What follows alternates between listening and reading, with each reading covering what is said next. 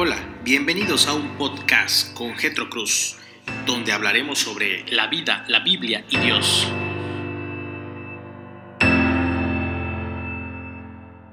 Bienvenido una vez más a este podcast, hoy 23 de junio del 2020. Te mando un fuerte abrazo y un gran saludo a la distancia desde la ciudad de Chetumal, la capital del estado de Quintana Roo.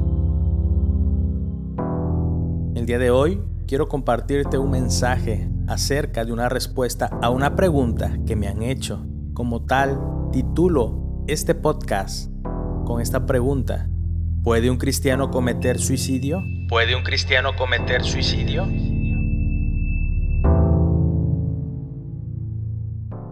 Este ha sido uno de los temas controversiales a lo largo de los años y que lamentablemente muchos han respondido de la manera emocional y no a través del análisis bíblico.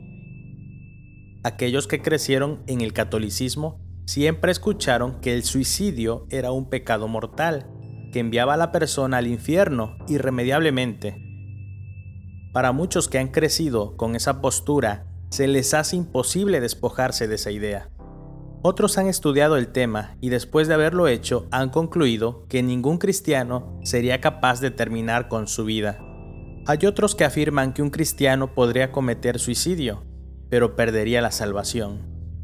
Y aún otros piensan que un cristiano podría cometer suicidio y en situaciones extremas sin que eso conlleve su condenación.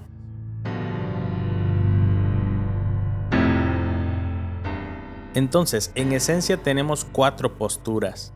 La primera postura, todo el que comete suicidio bajo cualquier circunstancia va al infierno.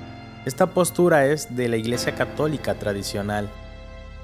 La segunda postura es, un cristiano nunca llega a cometer suicidio porque Dios lo evitaría. La tercera postura, un cristiano puede cometer suicidio, pero perdería su salvación.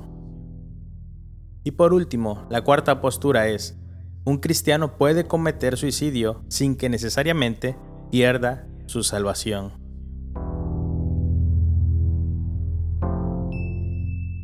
La primera de estas cuatro posturas fue la creencia mayoritaria hasta la época de la Reforma, cuando la doctrina de la salvación, la soteriología, comenzó a ser mejor estudiada y entendida en ese momento. Tanto Lutero como Calvino concluyeron que ellos no podían afirmar categóricamente que un cristiano no podía cometer suicidio o que el que se suicidaba iría a la condenación.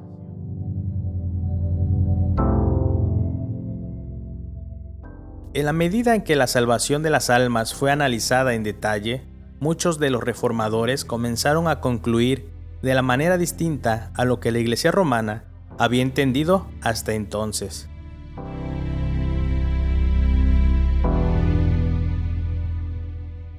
Al final del camino, la pregunta es, ¿qué dice la Biblia? ¿Qué dice la Biblia? Comencemos mencionando aquellas cosas que sabemos de manera definitiva a partir de la revelación de Dios, o sea, la Biblia. La Biblia menciona que el ser humano es totalmente depravado, de hecho este es el primer punto calvinista. Con esto no queremos decir que el ser humano es tan malo como pudiera ser, sino que todas sus capacidades están teñidas por el pecado, su mente, su intelecto, su corazón o emociones, y su voluntad todo está sumergido en pecado. El cristiano ha sido regenerado, pero aún después de haber nacido de nuevo, debido a la permanencia de la naturaleza carnal en él, continúa con la capacidad de cometer cualquier pecado, con la excepción del pecado imperdonable. El pecado imperdonable es mencionado en San Marcos capítulo 3, versículo 25 al 32 y otros pasajes. A partir de ese contexto podemos concluir que este pecado se refiere al rechazo continuo de la acción del Espíritu Santo en la conversión del hombre. Claro, obviamente, en ambos casos se está haciendo referencia a una persona no creyente, a un no cristiano. De manera particular queremos destacar que el cristiano es capaz de quitarle la vida a otra persona, como lo hizo el rey David, sin que esto afectara su salvación. El sacrificio de Cristo en la cruz perdonó todos nuestros pecados los pecados pasados, los presentes y los futuros. Esto lo menciona Colosenses capítulo 2, versículo 13 al 14. Pero también lo encontramos en el libro de Hebreos capítulo 10, versículo 11 al 18. Lo anterior implica que el pecado de mañana de un cristiano fue perdonado en la cruz, donde Cristo nos justificó, y al justificarnos nos declaró justos sin serlo, y lo hizo con una sola acción que no necesita ser repetida en el futuro, en la cruz, Cristo no nos hizo justificables, sino justificados. Y esto lo encontramos en Romanos capítulo 3 del versículo 23 al 26, o en Romanos capítulo 8 versículo 29 al 30.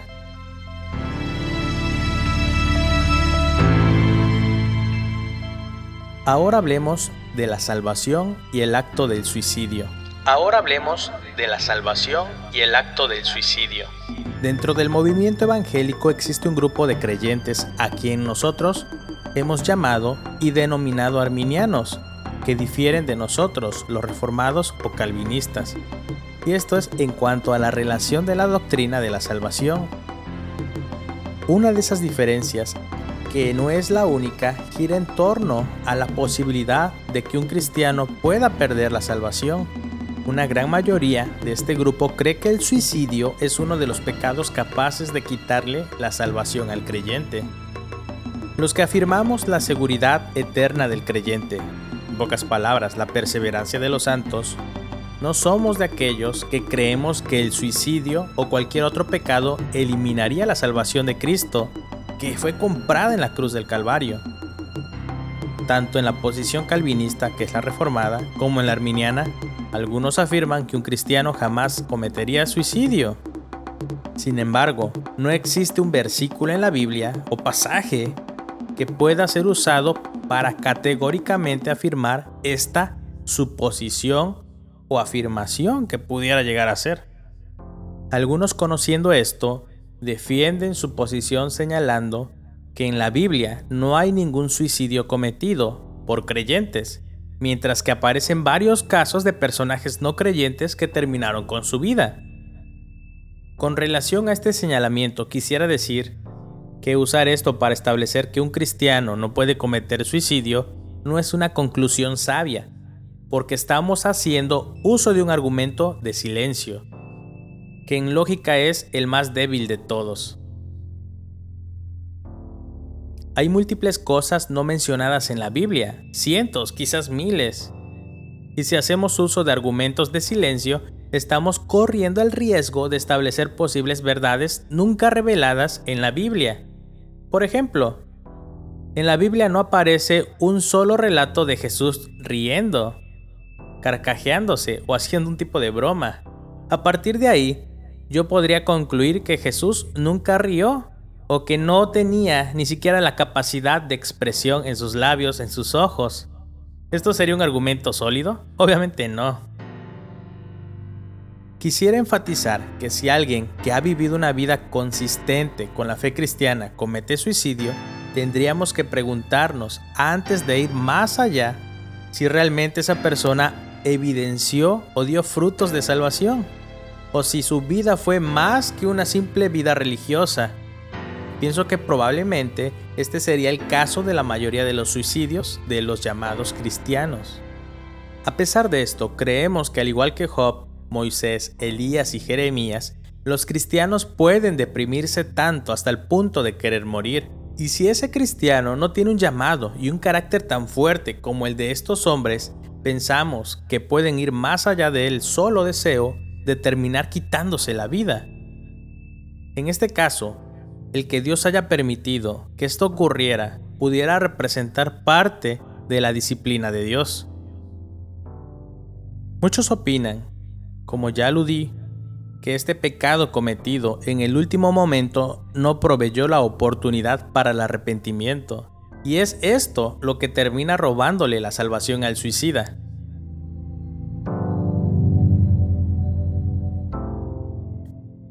Me gustaría que tú, amigo, escucha y creyente, pensaras por un momento y te preguntases, ¿qué pasaría si tú murieras justo en este instante? ¿Morirías acaso libre de pecado? La respuesta a esta pregunta es evidente, no. nadie muere sin pecado, porque no hay un instante en nuestras vidas en la que el ser humano está completamente libre de pecado. En cada momento de nuestra existencia hay pecados en nuestra vida, pero en ese preciso momento no nos dirigimos al Padre para buscar perdón, simplemente porque muchas veces no consideramos de mucho valor ese pecado, o porque simplemente estamos esperando un momento apropiado para ir a orar y pedir perdón. La realidad en torno a esto es que cuando Cristo murió en la cruz, pagó por nuestros pecados pasados, presentes y futuros, por lo tanto, el mismo sacrificio que cubre los pecados que han permanecido con nosotros hasta el momento de nuestra muerte, es el que cubrirá un pecado como el suicidio. La palabra de Dios es clara en Romanos capítulo 8 versículo 38 y 39. Porque estoy convencido de que ni la muerte, ni la vida, ni ángeles, ni principados, ni lo presente, ni lo porvenir, ni los poderes, ni lo alto, ni lo profundo, ni ninguna otra cosa creada nos podrá separar del amor de Dios que es en Cristo Jesús, Señor nuestro. Note que este texto dice ninguna otra cosa creada. Esta frase incluye al creyente mismo. Note también que este pasaje habla de ni lo presente ni lo porvenir, haciendo referencia a situaciones futuras que todavía no hemos vivido. Por otro lado, el apóstol Juan, en el capítulo 10, versículo 27 al 29, nos habla de que nadie nos puede arrebatar de la mano de nuestro Padre. Y Filipenses capítulo 1, versículo 6 dice, que el que comenzó en vosotros la buena obra la perfeccionará hasta el día de Cristo Jesús. En conclusión, hermanos, si establecimos que el cristiano es capaz de cometer cualquier pecado, ¿por qué no concebir que potencialmente él podría cometer el pecado del suicidio? Si establecimos que la sangre de Cristo es capaz de perdonar todos nuestros pecados, ¿por qué no cubrir también este pecado? Si el sacrificio en la cruz nos hizo perfectos para siempre, como dice el autor de Hebreos, ¿no sería esto suficiente para hablar de que ningún pecado nos roba la salvación? Si un Moisés llega a desear que Dios le quite la vida por la presión establecida por el pueblo sobre él, ¿no podría un paciente esquizofrénico o en condición de depresión extrema que no tenga fortaleza de carácter como la de Moisés atentar con su propia vida de manera definitiva? Si no somos Dios y no tenemos manera de medir la conversión interior del ser humano, ¿cómo podríamos afirmar categóricamente que alguien que dio testimonio durante su vida de ser cristiano, al cometer suicidio, realmente no era cristiano? Basado en la historia bíblica y en la experiencia del pueblo de Dios, pudiéramos concluir que el suicidio entre creyentes probablemente es una ocurrencia extremadamente rara, debido a la acción del Espíritu Santo y a los medios de gracia presentes en el cuerpo de Cristo pensamos que el suicidio es un pecado grave porque atenta contra la vida humana. Pero hay muchas cosas que atentan contra nuestra propia vida y aún así seguimos ingiriendo eso, haciendo eso o viviendo en esa condición. Pero ya establecimos que un creyente es capaz de eliminar la vida de otro ser humano, como lo hizo David y otros personajes. Si lo puedo hacer con otro, ¿cómo no concebir que yo podría atentar contra mi propia vida? Esta es mi posición. Como usted puede ver, no es tan fácil establecer categóricamente una postura en torno al suicidio y la salvación. Todo lo que podemos hacer es razonar a través de las verdades teológicas claramente establecidas para llegar a una conclusión probable sobre un hecho no definitivamente establecido. Por tanto, mientras más coherente, teológico es mi argumento, más probable será la conclusión a la que arribo. San Agustín de Hipona decía, y tenía razón al decir esto, en lo esencial, unidad, en lo dudoso, libertad, en todas las cosas, claridad. Mi recomendación es que usted pueda hacer un estudio exhaustivo, otra vez o por primera vez, acerca de todo lo que Dios dice en cuanto a la salvación, que es mucho más que en cuanto al suicidio, que es prácticamente nada. Necesitamos aprender realmente ¿Cuál es el valor de nuestra salvación? ¿A qué costo fue comprada nuestra vida? ¿Y qué tanto valor le damos a dicho sacrificio en la cruz del Calvario? Y como punto final, un creyente, cuando llega a cometer suicidio, no podemos únicamente deducir a simple vista cuáles fueron las razones inmediatas de este acto.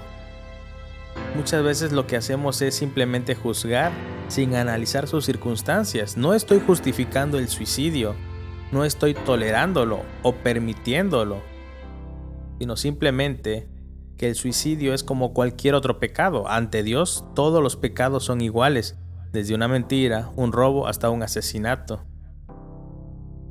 Si tú conoces a alguna persona que ha intentado atentar contra sí mismo, te invito a que seas ese canal de bendición donde Dios obra a través de ti para bendición de esta persona. Háblale del Evangelio, de la esperanza que nos brinda el Señor, de la condición que debemos ser rescatados. Te recomiendo estudiar sobre consejería. En YouTube hay un montón de contenido y material que hablan acerca del suicidio pero quiero recomendarte con exactitud artículos reformados. Puedes investigar del pastor Paul Tripp, del pastor John MacArthur, del pastor Tim Keller.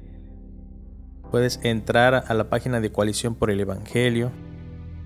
Puedes usar los recursos de la página Bit.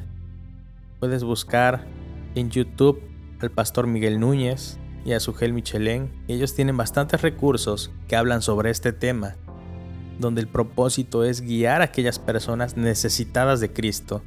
Ahora, si este caso es de una persona cristiana o tú como cristiano has intentado atentar contra tu propia vida, te invito a recordar que no estás solo, que no importa la condición en la cual tú te encuentres, Dios se manifiesta y se hace presente para fortalecerte lo único que tienes que hacer es pedir perdón, arrepentirte, buscar del Señor. Él está ahí, Él atenderá tus necesidades. Somos una familia, somos el cuerpo de Cristo. Espero que este podcast haya sido de bendición a tu vida. Si tienes algún comentario, alguna sugerencia o alguna pregunta, puedes escribirme a mi perfil de Facebook, Getro Cruz, o mandarme un WhatsApp al número 99 94 0805 57. Dios te bendiga.